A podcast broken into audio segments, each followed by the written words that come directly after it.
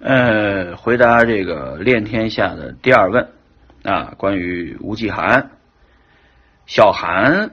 也这个我评价挺高的啊，跟笑来评价里这个小韩一样啊。呃，有人这个也不爽，说这个矿霸，这个说这个机器，呃，这个怎么怎么样，卖的贵啊，还有这个呃，这个欺负一些矿工。欺负一些矿场啊，这个等等，呃，还有这个分叉比特币等等等等啊，说这个小韩一堆的这个问题，就这些事儿呢，呃，大家只知表面啊，不知其中的道理。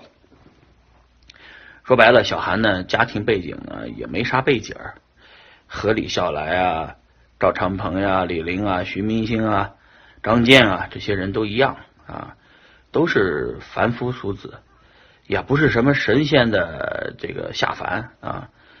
都是凭自己的努力啊，一点一点的在这个社会上打拼啊，呃，过人之处就是比较努力啊，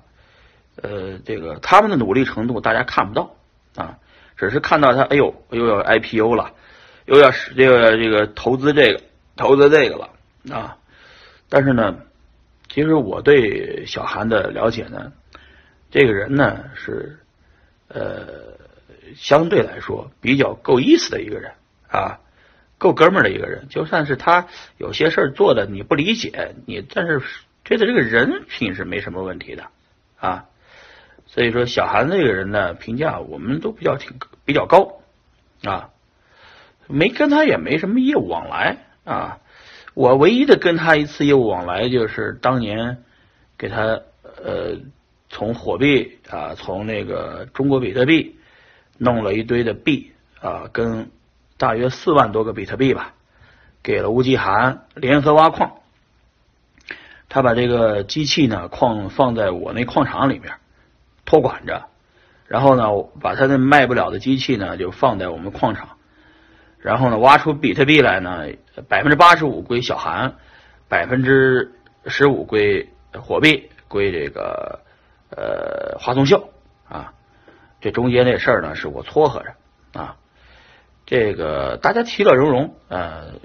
也挺赚钱啊。后来呢，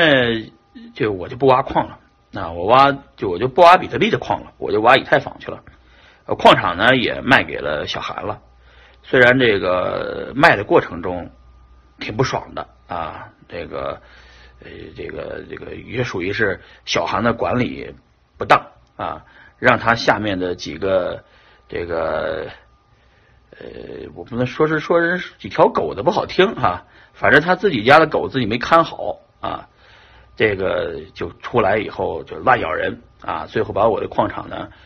这个霸占了啊。霸占了以后呢，我就不得不卖掉啊，最后折了个价，就把这些机器就卖矿场吧，还有矿场里的设备，就卖给了小韩。然后小韩给了我钱以后，我说：“哎呀，太好了，我终于有流动性了。”我拿着钱就买了以太坊。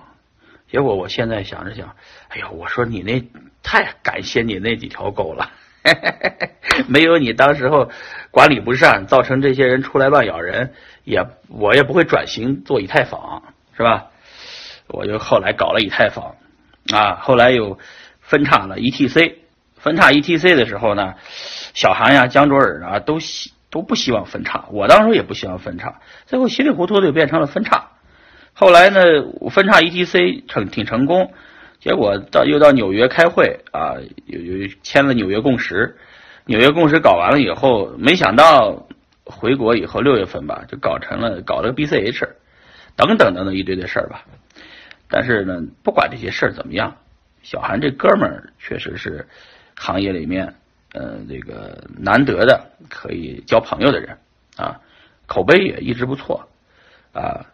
我反正来说，我是呃因祸得福啊，所以呢，我在此还是要感谢小韩以及当时候。这个跟我有矛盾的那些小韩下面的这几个人啊，我就不点名了啊。但是都感谢大家帮我进入了以太坊，进入了 ICO，变成了这样的这个身份。